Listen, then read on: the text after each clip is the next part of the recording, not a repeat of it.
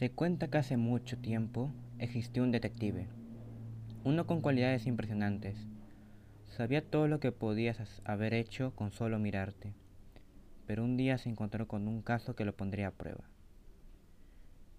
Una historia ficticia de Sherlock Holmes. Era una noche como cualquier otra, cuando de repente suena el teléfono. Contesta la persona que le había llamado, era su hermano, con un nuevo caso. Al amanecer el siguiente día se embarcó junto con su asistente y amigo Watson hasta un lugar remoto, rodeado de praderas y árboles, hasta llegar a una mansión.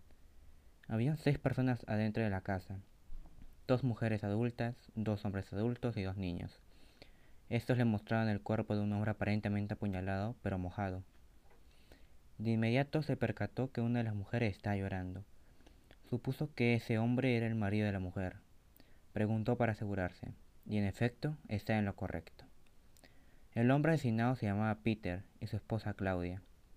La siguiente pareja era el primo de Peter, Luis, y su esposa Ana. Por último el mayordomo, llamado Fred, quien estaba cuidando de los niños. De inmediato soltó una pregunta al aire. ¿Este hombre era el dueño de la casa? Todos los presentes respondieron con un breve sí. De nuevo preguntó, ¿Tiene una piscina o abrevadero en esa casa? En efecto la había. Pidió que todas las personas, a excepción de los niños, le dijeran qué habían estado haciendo en el momento del asesinato.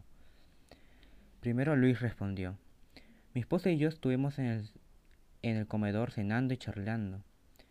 Claudia respondió, yo estuve en mi habitación durmiendo. Mi esposo me dijo que estaría trabajando toda la noche. Por último, el mayordomo. Yo estuve cuidando de los niños en uno de los cuartos en el segundo piso. Se hizo de noche. Sherlock y Watson no tenían de otra que quedarse de dormir ahí. Pero Watson opinó. Sherlock, ¿qué te parece examinar los cuartos del segundo piso por si encontramos alguna pista? En lo que Sherlock aceptó. En la primera habitación se encontraban las camas de los niños con unas ventanas con vista al jardín. En el segundo cuarto se encontraban las camas de Peter y Anna. En la ventana hacia la entrada del tercer cuarto se encontraban las camas de Claudia y el difunto Peter con ventanas con vista a la piscina. Sherlock y Watson se fueron a dormir en el cuarto cuarto. Dos camas. En ese cuarto no había ventanas. Era la más cercana a las escaleras hacia el primer piso. Al siguiente día Sherlock preguntó, ¿dónde se encuentra su cocina? Lo guiaron detrás de la escalera. Era una habitación grande, pero no había nada de sacar. En ese momento supo quién era el asesino. Llamó a la policía. En cuanto llegaron, expuso las pruebas y dijo, todos los cuartos, excepto el cuarto, tiene ventanas. El cuarto, el cuerpo estaba mojado, por lo cual tuvo contacto con la ducha o la piscina. El arma homicida fue un cuchillo, no encontrado. La única persona con un contacto al cuarto cuarto y la cocina era el mayordomo. En ese momento el mayordomo afirmó, yo fui, tiene razón.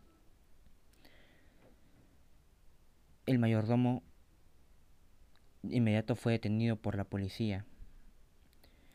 Pero antes que se lo llevaran, Sherlock los detuvo. Añadió, este crimen fue cometido por dos personas, explicó que no era normal que una pareja de casados tuviera dos camas, menos aún cuando llevan más de 15 años de casados. Además encontraba el anillo de bodas de Claudia en el cuarto del mayordomo. Todo encajaba. Claudia y Fred habían salido desde hace mucho tiempo. Peter se dio cuenta de eso, pero no sabía que la persona con la que le engañaba era su mayordomo. En un ataque de ira, al no poder estar con su amada, Fred apuñaló a Peter por la espalda en su cuarto. Desesperado puso a Peter en una posición aparentemente sentado sobre su cama, mirando hacia la ventana. Cuando Claudia regresó, estaba decidida a acabar con Peter y quedarse con la casa y Fred. En ese momento abrió la ventana y aventó a Fred, aún con vida, pero desmayado por la, por la apuñalada. Claudia bajó, lo sacó de la piscina, ya que había caído en ella, y, lo llamó, y llamó a la policía anunciando la muerte de su esposo como un suicidio. Estos dos fueron encarcelados y los niños vivieron con sus nuevos padres, Ana y Luis. Otro caso resuelto de Sherlock y Watson.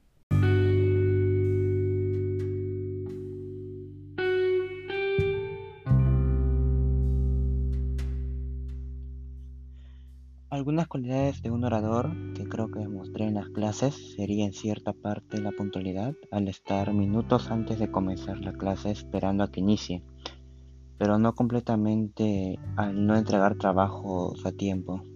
Aunque no prenda mi cámara seguidamente en las clases, también tengo un buen aseo personal además de ropa limpia y ordenada.